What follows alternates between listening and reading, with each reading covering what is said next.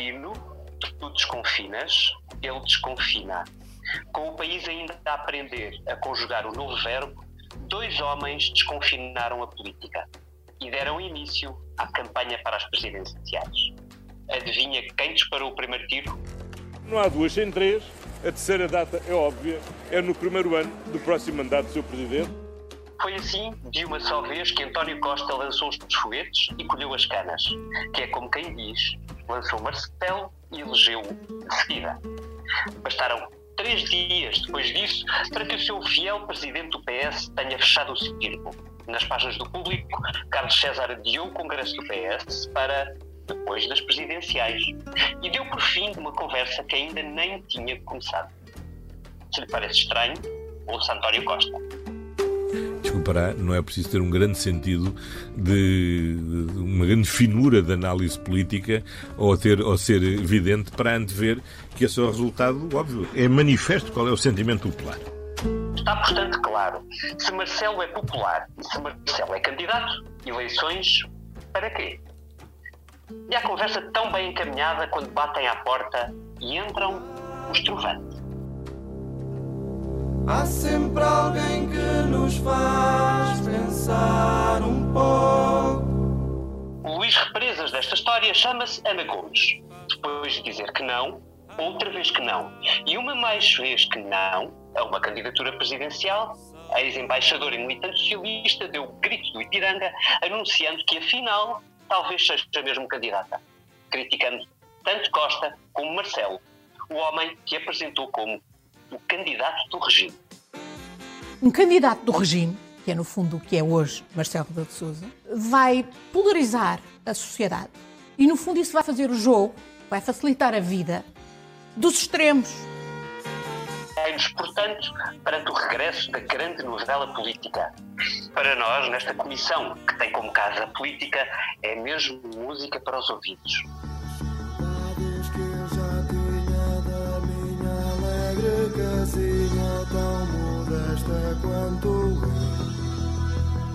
Este episódio tem o apoio da TAP Air Portugal. Dê asas ao seu negócio e ganhe dinheiro enquanto voa.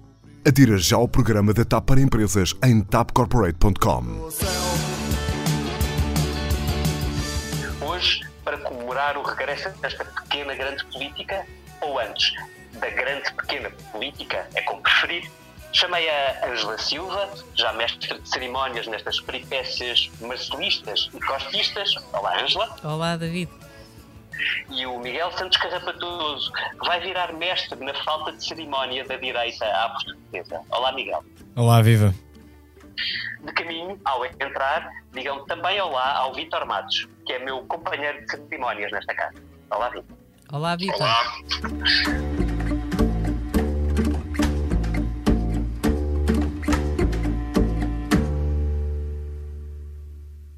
Ora, vamos começar pelo princípio, literalmente. Quando um primeiro-ministro nos diz que as eleições já estão ganhas por Marcelo, oito meses antes das ditas presidenciais, Ângela, isto quer dizer o quê sobre a nossa democracia?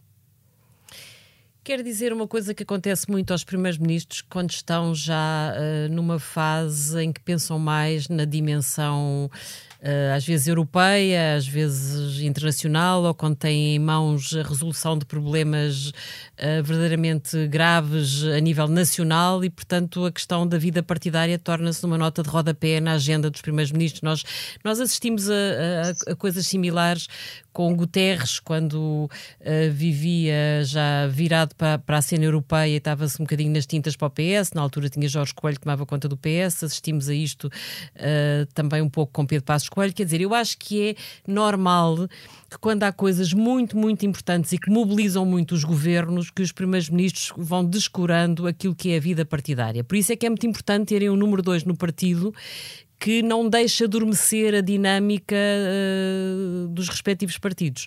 Eu acho que António Costa não tem isso, não tem um número dois verdadeiramente forte e que vá acautelando a frente socialista. E, e, portanto, acho que essa é uma das razões. Acho que Costa, neste momento, acha que pronto, isto está a ganho, Marcelo vai, vai ser reeleito e, portanto, ele não tem que se ralar mais com a história das presidenciais. Claro que isto é uh, desleixar a vertente do partido. E os partidos não gostam disto, porque em termos democráticos, o facto do partido estar no poder não significa que o próprio partido não tenha a sua própria dinâmica e que os militantes e dirigentes não tenham o direito, a necessidade e até o dever de manterem a discussão aberta em torno de questões fundamentais. E as eleições presidenciais, mesmo que já sejam ganhas por Marcelo, devem uh, motivar uma discussão ampla sobre o que é que se espera de um Presidente da República, sobre a forma como Marcelo exerceu o primeiro mandato, sobre aquilo que uh, o país espera que ele faça num segundo mandato e sobre aquilo que outros candidatos provavelmente fariam diferentes. Portanto, a, a pandemia não pode meter a democracia na gaveta. E a democracia é feita de discussão.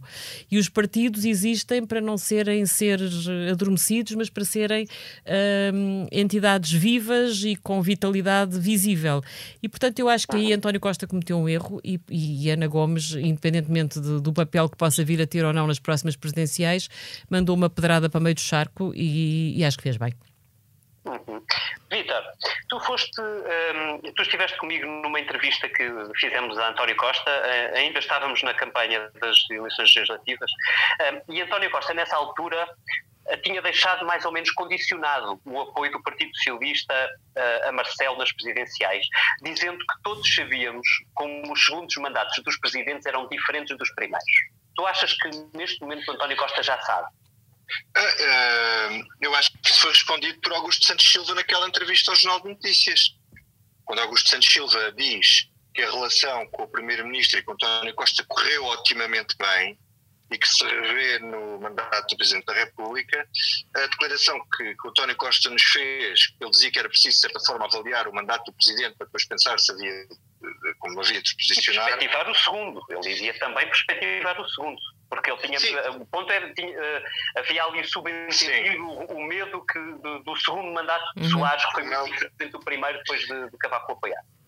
Sim, mas como ele não consegue, como Marcelo é imprevisível, uh, uh, há uma questão que é, se olhar para trás, a parte de trás está respondida. Correu otimamente bem e está respondida por um dos ministros séniores deste governo. Quanto ao futuro e o que é que Marcelo há de fazer, acho que António Costa fez uma coisa muito bem feita para quem conhece Marcelo Rebelo de Sousa para lidar com Marcelo Rebelo de tê-lo por perto. Não podes ter Marcelo à solta. Marcelo à solta é um perigo. E olha, lembro-te quando ele era diretor de Expresso e Francisco Balsemão estava primeiro-ministro, o que é que ele fez? O levou para o governo, porque ele arranjava-lhe menos problemas no governo do que uh, a escrever todos os dias contra ele no Expresso. Marcelo convém estar um braço de distância e não deixar, não deixar uh, completamente à larga. E acho que um dos problemas de Marcelo de Sousa nesta fase vai ser esse, que é ele quando lançou a primeira candidatura, ele secou tudo à volta, à direita, secou o PSD, condicionou o Passo Escolho com um discurso absolutamente notável num, num, num, congresso do partido, pôs o partido em seus pés no Coliseu e, e, um dos melhores discursos que eu já vi num, num congresso, e a partir daí era o candidato do partido, secou o Rio, foi fazendo os seus comentários, foi marcando terreno, um, e, e, acabou por aparecer quando se candidatou já quase como um candidato que ia ganhar. Portanto, e hum. todo o comportamento dele na campanha foi de um candidato que estava a jogar para não para ter o resultado de ganhar a primeira volta. Agora aparece diferente. Aparece, vai aparecer com o apoio, é evidente, do, do PST, com o apoio tácito uh, do PS e com, provavelmente, com uma concorrência à direita se se vier a confirmar uh, Já lá vamos, já lá vamos, Victor, já lá vamos. Mas, tá bem, eu não quero queimar isto, é só por dizer que, neste caso, a antecipação de António Costa é uma forma de condicionar uh, de condicionar Marcelo Rebelo de Sousa num segundo mandato. Uhum. Uh, Tira-lhe um bocado a liberdade. Só que eu acho que isso só funciona mesmo até as eleições, porque se há coisa que Marcelo Rebelo de Sousa é e sempre foi, para o bem e para o mal, é, é absolutamente livre na, na, na, ação política que.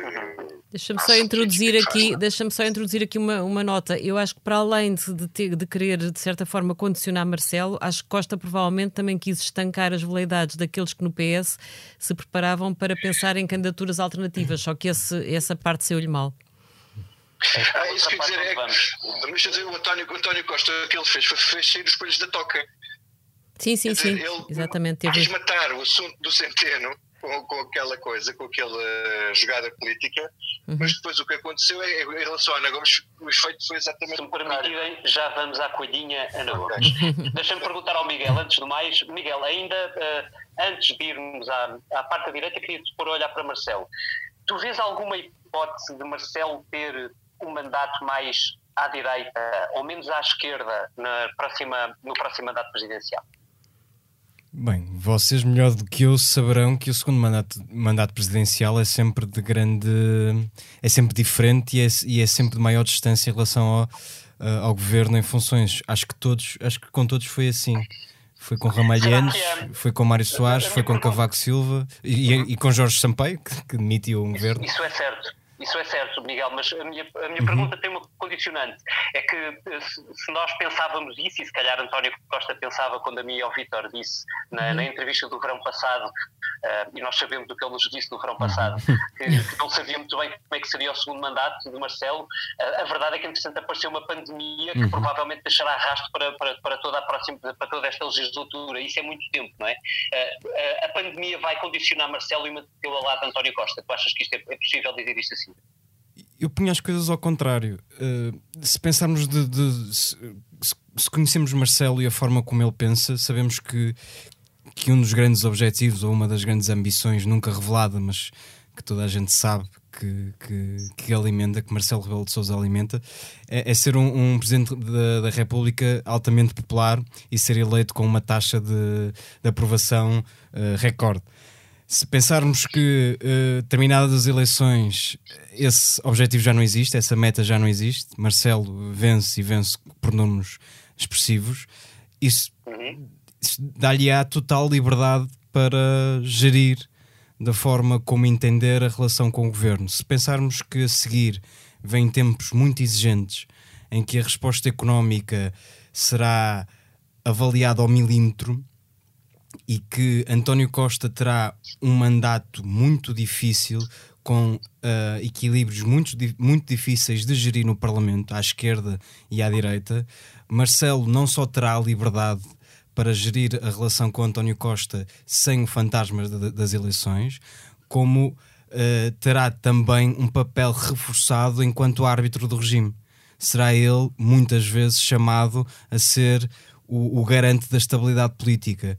Portanto, eu não vejo um segundo mandato. De... Aliás, acho que foi um erro de cálculo de António Costa de se colar desta forma tão excessiva a Marcelo Rebelo de Souza, porque no futuro isso pode lhe ser cobrado. Porque o PS, abdicando de ter um candidato próprio, eh, seja oficial, seja oficioso, abdica também de ter uma voz, uma consciência, porque no fundo subscreve todo o que foi a estratégia de Marcelo até aqui.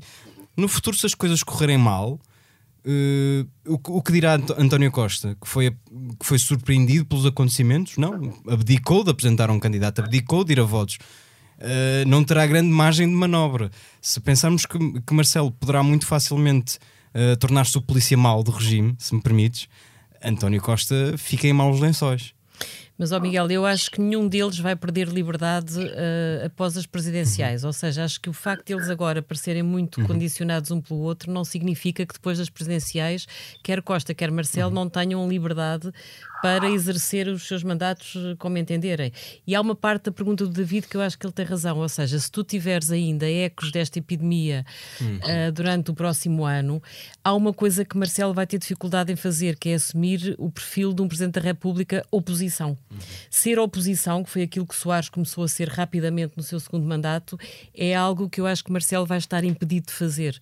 Concordo contigo que ele pode ser sempre ah, um presidente que vai condicionar muito a atuação do governo, mas condicionar é uma coisa e fazer oposição é outra. Eu acho que ele está inibido, no, pró- pelo menos no primeiro ano de mandato, de assumir a postura de um presidente que quer desgastar, começar a desgastar o governo. Isso acho que, isso acho que vai ser diferente, e aí acho que. A não ser, Diz. dizer, a não ser que a resposta corra mal, não é? A não ser que a resposta corra efetivamente mal e eu tenha que ir uh, trabalhando para ir corrigindo o tiro do governo, como já fez muitas vezes. Sim, mas acho Agora, que a opinião pública faço- não vai perdoar, hum, não vai perdoar cálculos de políticos que assumam muita oposição, percebes? Acho que, acho que este espírito de que as pessoas querem que os políticos remem para o mesmo lado e trabalhem em abono do, do, do país Uhum. Sim, é uma coisa que ainda se vai prolongar por mais um tempo. Mas olha, olha o que o Marcelo disse na Auto Europa. Eu acho que isto é. Acho que é extraordinário. Acho que isto pode vir a cair em cima. Ele, quando responde ao- ao- ao António Costa, diz: Nós vamos ultrapassar esta pandemia e os efeitos económicos e sociais este ano, no ano que vem, nos próximos anos. Aqui tudo bem. O que ele diz é: Eu cá estarei e cá estaremos todos, porque isto é um espírito de equipa que se, form- que se formou e que nada vai quebrar. Sim, ele vai querer condicionar E muito. Mas isso é diferente de assumires uma postura de desgaste Presumo por desgaste ou de oposição por oposição, que era muito o que Soares fazia. Exatamente, é o contrário disso. Interessante. Isto é o contrário disso. Ah, isto é ah, ele dizer que vai trabalhar com o Costa, que vai trabalhar braço dado com o Costa e, e que ah, o resultado do país e da governação é, é- deve-se aos dois. Isto tendo em conta as altas taxas de popularidade que os outros que eles dois têm ah, neste momento, quer dizer, é uma forma também de cavalgar essa popularidade que as pessoas não querem não querem ah, não querem divisões, querem que toda a gente unida no mesmo sentido. Agora, Mas- isto dura enquanto durar Até ao final da presidência eh, portuguesa da União Europeia, apostaria que eles vão continuar a ser um bloco central. Deixa-me deixa-me introduzir um ponto que eu acho que vem a propósito. Ângela, tu, tu escreveste hoje, nesta terça-feira, no Expresso, que António Costa repetiu Cavaco com aquele apoio a Mário Soares, uh, salvo erro, em 1991, Sim, sim. mas que esqueceu um ponto de honra, levar o assunto ao Congresso. Esta pode ser, na tua, no teu ponto de vista, a oportunidade que a ala esquerda do PS procurava para desconfinar do costismo. Quer dizer, não sei, acho que, acho que já se percebeu que há uma ala do PS que é a ala mais, eh, menos controlável. Pronto, Ana Gomes não é uma mulher controlável, eh, e, portanto não vale a pena António Costa pensar que a cala ou que a condiciona. Pronto, ela é, ela é de facto a liberdade em movimento, portanto é, é um bocado imprevisível. Agora, se me falares daquela ala esquerda do PS que conta mais, se estivermos a pensar em Pedro Nuno Santos, não acho que seja fácil Pedro Nuno Santos, que é ministro de António Costa, que está completamente hum, corresponsável no governo e agora o governo é a prioridade face ao partido, uh, não me parece que seja fácil ele descolar de António Costa. Provavelmente vai ter que engolir um sapo. Eu acho que ele gostaria, provavelmente, talvez confesse isso aos mais próximos, gostaria de ter um- que o PS marcasse posição nestas presidenciais. Agora, duvido que ele tenha espaço e que lhe interesse até do ponto de vista estratégico descolar do Primeiro-Ministro nesta altura. Portanto, quer dizer, a, a ala esquerda do PS que mais peso tem, Uh, julgo que fica aqui muito condicionada e se calhar isso foi uma das coisas que António Costa também conseguiu com esta jogada da Auto-Europa. Agora, vais ter pessoas que estão menos comprometidas dentro do partido e que seguramente não gostaram disto. Aliás, repara, Ana Gomes disse que teve pessoas, algumas até de peso dentro do partido, que partilharam com ela desagrado por verem o que Costa fez na Auto Europa. Uh, lá, eu acho que não é difícil imaginar que, por exemplo, Jorge Sampaio, que é uma pessoa que seguramente acha muito bem que Marcelo Rebelo de Sousa seja reeleito, ele nisso está com certeza alinhado com Ferro Rodrigues, mas admite que seja uma pessoa que não gostou de ver o partido ser relegado, ser esquecido neste processo. Quer dizer, aquilo que Cavaco fez, Cavaco fez de uma forma uh, perfeita uh, a declaração em que disse se o Dr. Mário Soares recandidatar, o, o, o PSD não apresentará um candidato, faz uma avaliação positiva do primeiro mandato do Dr. Mário Soares e eu levarei uma moção ao Congresso. E, portanto, levou a moção. Claro que Cavaco sabia que não ia ter o partido contra ele, mas às vezes as formalidades também são sinal de respeito. E António Costa aqui acho que deu um passo enorme, quer dizer, esqueceu-se. Uh, uh, pelo contrário, pôs Carlos César a anunciar que o Congresso ficará para depois das presidenciais. Portanto, uma coisa tu dirás, ah, mas isto vai ser levado à Comissão Nacional e, portanto, os órgãos diri diri dirigentes do PS vão discutir o assunto. Mas é muito diferente um congresso, que é uma reunião à porta aberta, escancarada, em que tens os mídias lá dentro a assistir a tudo e tens uma discussão que é que se passa na rua, do que teres uma reunião de uma Comissão Nacional. Nós vamos com certeza ter fontes lá dentro e vamos contar tudo, mas não é a mesma coisa. Um congresso, uh, num congresso, quem divergisse da estratégia de Costa faria outro barulho e ele não quis esse barulho. E outro tipo de posicionamento. E isso deixa-me esta pergunta, uh, se calhar para ti, Miguel. Achas que se Ana Gomes avançar, o PS pode declarar apoio a Marcelo ou vai só ignorar a campanha? Será uma gestão muito difícil uh, de se fazer. Embora eu acho que este episódio deixa evidente que não existe grande uh, vida no PS neste momento de grande. Uh, perguntavas há pouco pela ala esquerda e por Pedro Nuno Santos. Uh, apesar de, e eu acredito que seja um homem de profundas convicções, a política também se faz de calculismos. Comprar uma guerra por causa da Ana Gomes e por causa das presidenciais não uhum. estará no plano de Pedro Nuno Santos. Uh, não excluo a hipótese de, de, um gesto simbólico, de aparecer num comício, não sei. Uh, estou, estou a especular. Mas acho que é, é, é muito relevante que Carlos César, presidente do partido, diga, por exemplo, que o Congresso é adiado para não ficar marcado por um, por um, por um debate sobre presidenciais. Ora, isso é negação da vida interna de um partido, seja ele qual for, PS, PSD, CDS, enfim. Adiar um Congresso para não se discutir um tema que o partido devia discutir é negação do debate. Uh, Ana Gomes. Ana Gomes também não é uma figura muito consensual no PS. No, no, por exemplo, temos o apoio de Francisco Assis, a Ana Gomes, e, e aposto que, que, Francisco Assis não está a fazer isto porque concorda com 100% do que Ana Gomes diz. Também é, será certamente para fazer um. um para, criar algum desconforto em António Costa. Um, e, e, também sei que Ana Gomes, por exemplo, não colhe um grande apoio de João Galamba, que é um dos, jovens turcos do, do, PS. Portanto, não é, não é exatamente uma figura consensual dentro do PS, nem que se possa atribuir a uma, uma ala esquerda. É uma, uma, uma figura que, pelo seu percurso político, é bastante transversal, até pela luta contra a corrupção, por exemplo. É, é alguém que consegue ir do, do flanco mais à esquerda, mais à esquerda até ao flanco mais à direita não é uma figura muito linear e é o, o que Angela disse bem, não é uma figura controlável, o que cria muitos, muito desconforto num partido como o PS que neste momento quer tudo menos uh, ter que lidar com embaraços políticos. Mas, ó Miguel, voltando à pergunta do David, eh, já houve presidenciais em que o PS, aliás, o PS está com um problema uhum. com as presidenciais, portanto, ainda não é desta que acerta, portanto, na, na, nas últimas duas teve dois candidatos. Estava a pensar nisso. Quando sim. há dois candidatos, como aconteceu nas é últimas. A seguida. É, pois... Ainda não é, mas, mas é a quarta, de facto. Houve um Zenha Soares, uh, houve, aliás, uma disputa sobre, sobre a candidatura de anos, nos ano, no ano 80, 1980. Pois. Depois a luta Zenha Soares em 86, depois Alegre uh, contra Soares uhum. e, e, enfim, Maria de Belém contra Sampaio da Nova, que não é um socialista, mas era como se fosse. Mas, ó David, por exemplo, quando foi Sampaio da Nova e Maria de Belém, tu ainda podes dizer, ah, o, P, António Costa optou por não tomar partido porque havia duas candidaturas daquela, daquela área. Agora, o problema é que desta vez pode haver só Ana Gomes, uhum. que é militante Exato. do partido, e portanto isto vai, a gestão disto vai exigir eh, mais cautelas. Pronto, é um Aliás, bocadinho mais, mais delicada. Assistimos, assistimos já. Desculpa, Vitor, deixa-me só introduzir um um, um, ponto interessante a propósito da, da, relação do PS com Ana Gomes, porque ainda hoje assistimos José Luís Carneiro, que é secretário-geral adjunto do PS, um, a criticar com bastante dureza as declarações de Ana Gomes, também não foi amiguinha, convenhamos, uh, mas já há aqui quase um descolar, quase um dizer que Ana Gomes não é, na verdade, do PS, portanto, uh, parece-me um descalçado de bota já em curso. Mas isso é, uma, é a grande vantagem de Ana Gomes.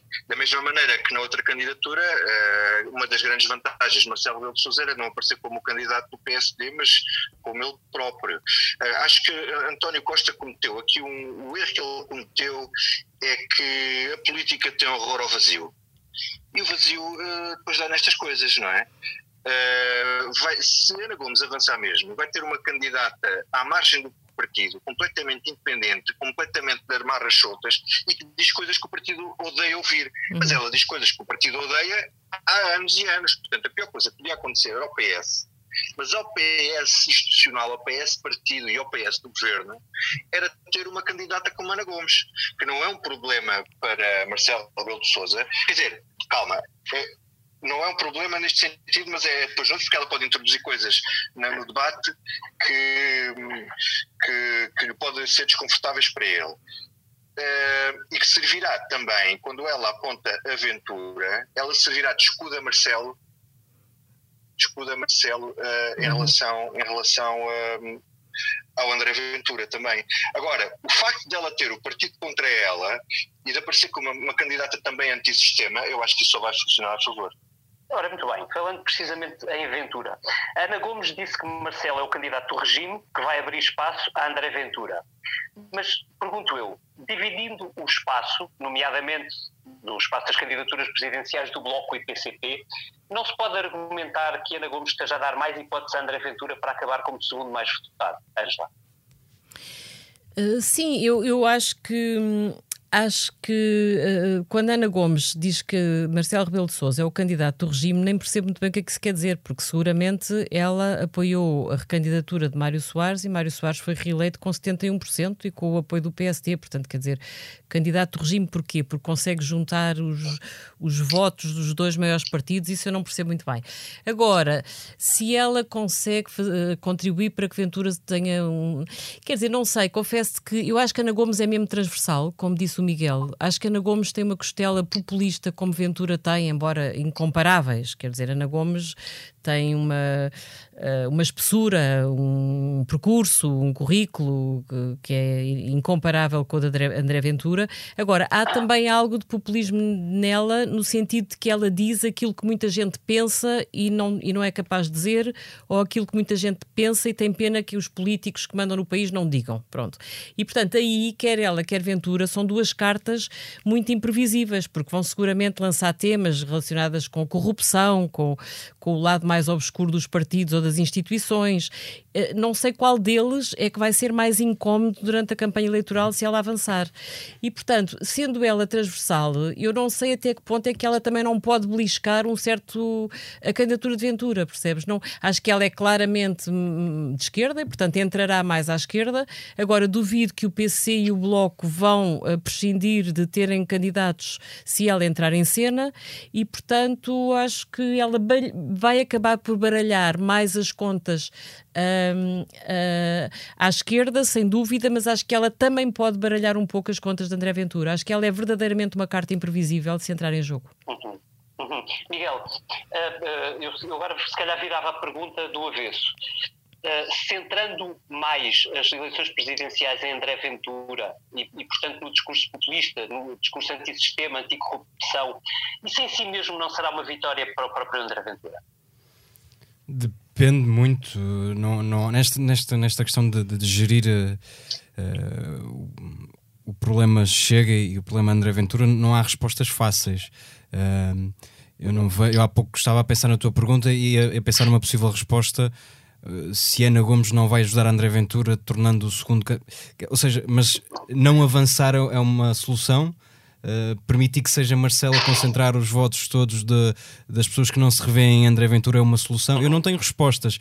Eu acho que a candidatura de Ana Gomes pode ou, ou, tem um potencial de esvaziar muito do discurso que, é, que, que André Ventura alimenta. Se pensarmos que uh, estou a pensar, estou a simular um, um, debate na minha cabeça. Quando André Ventura começar a falar do problema da corrupção, Ana Gomes pode facilmente perguntar o que é que, o que, é que fez para combater a corrupção, por exemplo, quando ela tem um grande percurso atrás de si que fala, que fala por ela. Uh, não, é, não, é, não, há, não há respostas fáceis, de facto. Uh, e há pouco dizias uma, dizias uma, uma coisa interessante.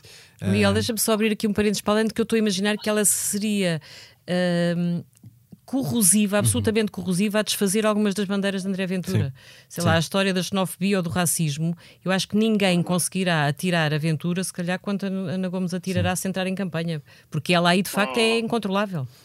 E há pouco dizias, é falavas da questão do Bloco. O PC, não tenho dúvidas que apresentará um candidato, mas será que o Bloco apresentará um, estando Ana Gomes no, na, na, corrida. Hoje, por exemplo, ouvia Daniel Oliveira na TSF a dizer que uma candidatura de Marisa Matias seria completamente redundante neste contexto. Recordo que Marisa Matias teve um belíssimo resultado nas últimas presidenciais, que já foi a várias eleições europeias e que desgastar a imagem de Marisa Matias neste momento talvez não seja o mais acertado para o bloco.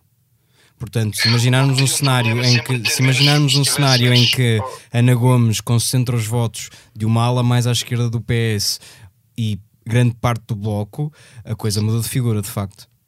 Há, há, uma questão é que a Marisa Matias não pode ter menos de 10%, ou uma candidatura do bloco com menos de 10%, uh, seria uma candidatura um, perdedora. Ela teve 10% nas últimas, depois teve 10% também nas, uhum. nas uh, europeias, o Bloco teve cerca de 10%, anda por ali. Portanto, uma candidatura da Ana Gomes seria uma séria concorrência.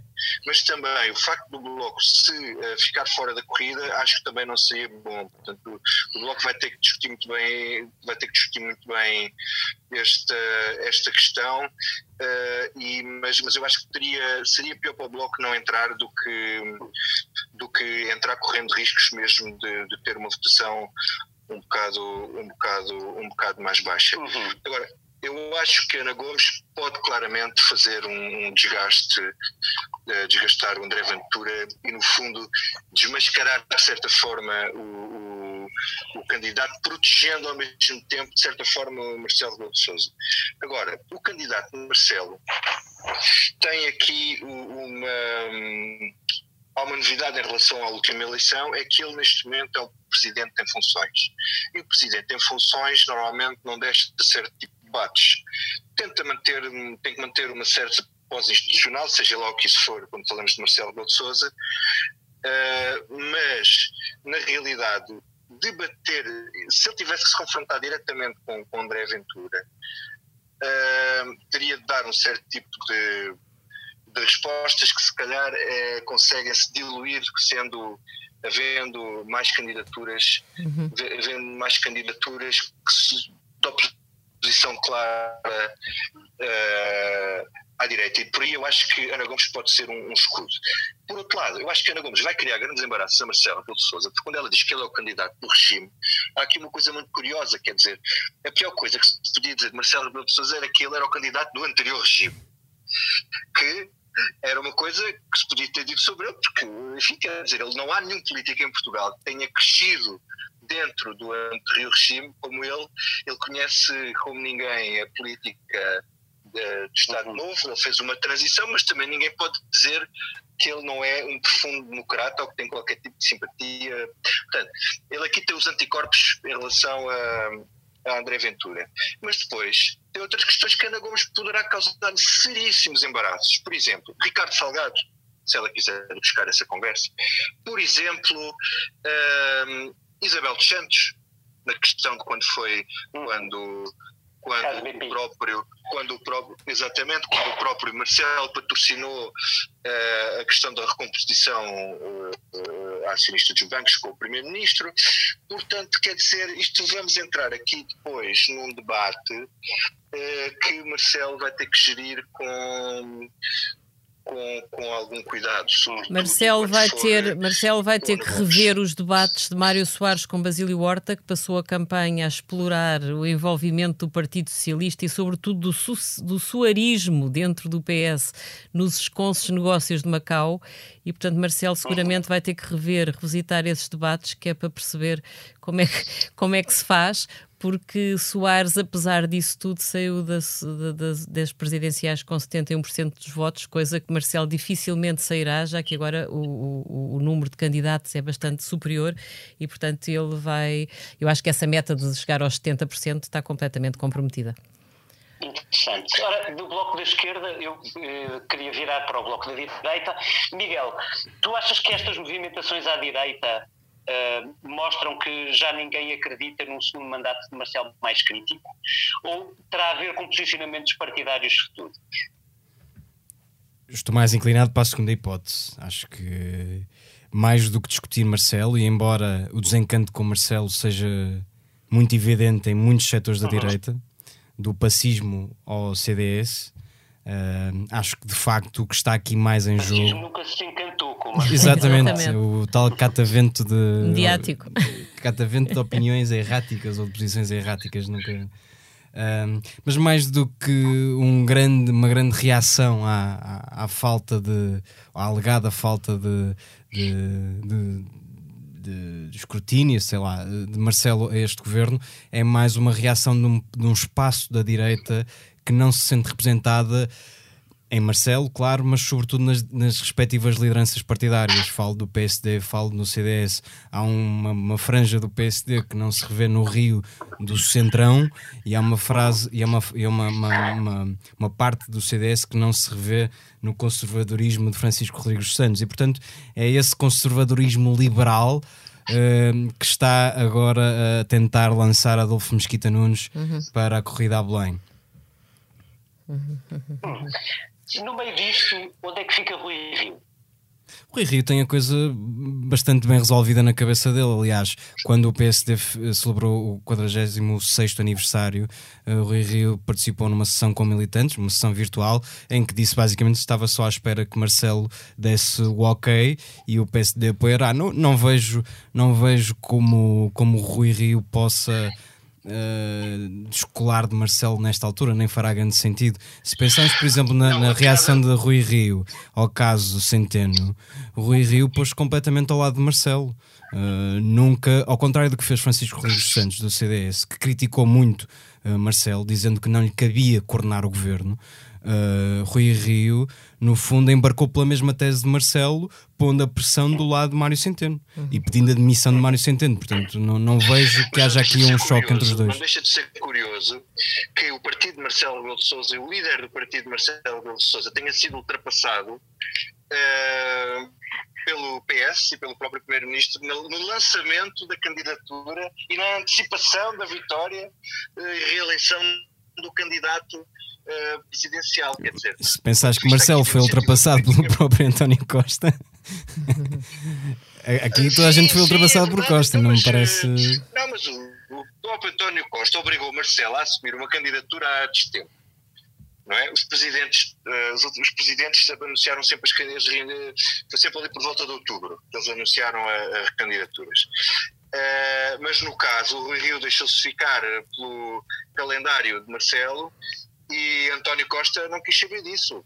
Tinha outras uh, vantagens políticas em, em, em, uhum. fazer aquilo, nomeadamente como manobra de distração em uhum. relação uh, a, tudo o que se estava a passar. Não é? Portanto, lançou confusão e nós até aqui na Comissão Política estamos a falar da questão uh, política que restou da semana passada, estamos a falar em comandas presidenciais. Uhum. portanto, Uhum. Isso funcionou e o Rio ficou fora de jogo. Mas, ó Vitor, nas contas de Marcelo, nas contas de Marcelo, e nesta altura Marcelo está sobretudo a fazer contas, a pensar na sua reeleição, eu acho que nas contas dele o PST não são o fator de grande preocupação, porque já na primeira candidatura dele, ele deu particular atenção à esquerda. Lembras-te que ele na campanha, a dada altura, diz eu sou a esquerda da direita. Portanto, o Marcelo, Marcelo logo na, da primeira vez que foi a jogo, percebeu que para ter um resultado folgado, para, para, para, ganhar a primeira volta, ele precisava de conquistar muitos votos à esquerda. Lembras-te na altura, ao PST, havia muita gente que queria ir a comícios, queria entrar em cena, queria aparecer ao lado dele. E ele não quis. Ele não quis porque ele sabia que contava com a militância social-democrata e sabia que tinha que crescer à esquerda. Ele era à esquerda da direita. E agora, num certo sentido, essa preocupação replica-se nesta recandidatura, porque ele, ele sabe que vai perder, se calhar, ali 3 ou 4% à direita, eh, mesmo no eleitorado do PST, porque há gente que está descontente com ele, há gente que achava que ele devia ter feito mais oposição à geringonça. Há gente que não gosta de o ver tão colado a António Costa, sem dúvida. Portanto, tens militantes do PST que se calhar há ali uma percentagem que foge, mas ele espera compensar largamente essas perdas com aquilo que vai ganhar à esquerda. Portanto, ele conta crescer ainda mais à esquerda para compensar aquilo que vai perder à direita. Portanto, eu acho que, eh, que Marcelo aqui está, está a fazer contas e não me parece que ele esteja muito preocupado com o PST. Não, com o PSD estava a, fazer, a falar de, de, de, não, não, do ponto de vista dele, mas do ponto de vista do, ponto de vista do, do Rui Rio. Sim. Ele tem claramente que acentuar essa busca de votos à, à esquerda, porque ele da última vez tinha os votos do PSD, apesar de tudo, garantidos. E ele fez, deu-se ao luxo de fazer uma campanha contra a retórica que o PSD tinha na altura, uhum. contra a geringonça. Uhum. Uh, e, e, eu acho que nesse, neste momento isso é mais difícil de gerir, porque ele não tem os votos da direita assim tão garantidos. Uhum. E, e, mas, tem mas Ventura, tem, não é? Que é um dado, é um dado novo, sim. E precisa de mais votos à esquerda. Portanto, a equação para ele neste momento eh, parece-me Mais difícil, acho sim. que a reeleição não está em causa, mas, mas é mais difícil. Sem dúvida, porque tem gente a roubar, tem candidatos a roubar-lhe à direita e tem candidatos a roubar-lhe à esquerda. A roubar à Portanto, esquerda. a tal, a Exatamente. tal perspectiva dele conseguir igualar Soares na recandidatura e ter 70%, aparentemente estará completamente comprometida. Aliás, ele já fez uma declaração qualquer em que disse que ganhar era ter mais de 50%. Portanto, eu acho que ele já está a baixar a fasquia. Se conseguir chegar aos 60%, já será um vitorião. Talvez afinal as eleições presidenciais não sejam a walk in a park. Exatamente. Mas deixa-me só dizer uma coisa, David, que eu acho que neste contexto acho que vale a pena dizer. Que é, no fundo, o que vai estar aqui em escrutínio também, apesar de eu achar que uma parte dos possíveis candidatos são pessoas que desejam ou desejariam que Marcelo Rebelo de Sousa ganhasse a eleição e participam nesse pressuposto que ele vai ser o próximo Presidente da República, eh, a questão aqui é o legado de Marcelo Rebelo de Sousa. Eh, o que é que ele deixa como Presidente da República? Realmente, onde é que ele marca a diferença? Estes quatro anos valeram para quê? Uhum. Eh, eu, na altura em que fiz a, a biografia dele, havia amigos e inimigos, e as pessoas diziam: Mas, mas porquê? Fazer uma biografia de Marcelo Rebelo de Sousa? Ele nunca ganhou nada na vida, ele nunca foi nada e nem nunca será nada. E na altura, o que eles diziam é que ele teria medo de avançar, porque só avançaria se tivesse garantidíssima a vitória. E foi o que ele fez, dessa vez. Nesta, é, é- é- isto é, é curioso, porque ele agora tem a vitória, sabemos que está garantida, mas tem um papel, tem a vida muito mais dificultada.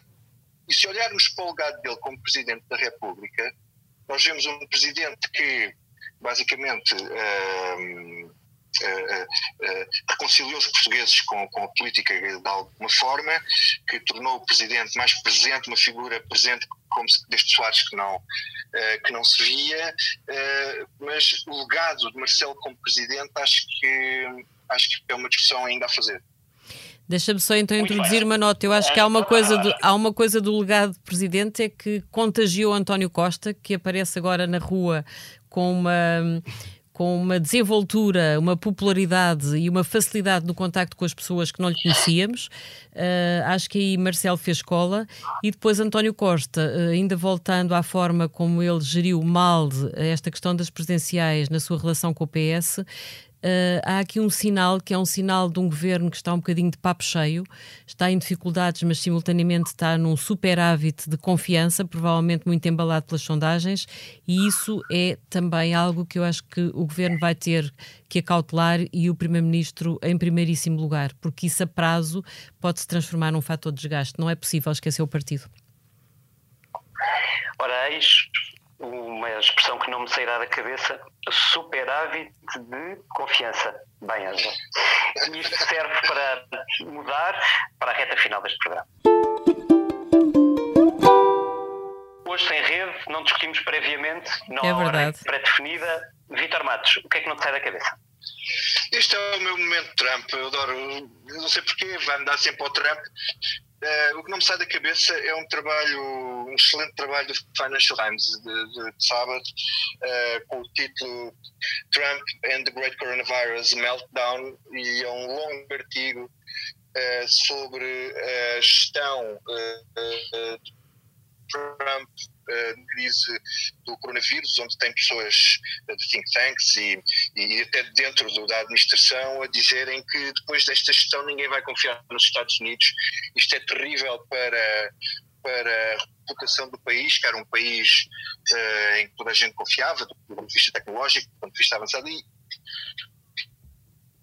e, o- último parágrafo é brutal, que é quando ele faz uma con- concatena aqui, as conversas que teve com, com várias fontes, em quando ele diz que fontes de dentro da administração eh, e loyalists de Trump, leais a Trump e apoiantes de Trump, eh, dizem que ele é, é, é, é absolutamente surdo em relação aos, aos conselhos, já tínhamos percebido isso, que ele é seu próprio, o maior inimigo dele próprio é, é, é, é, é, é- é Trump, ele próprio, ele só ouve a família e que é mentally imbalanced.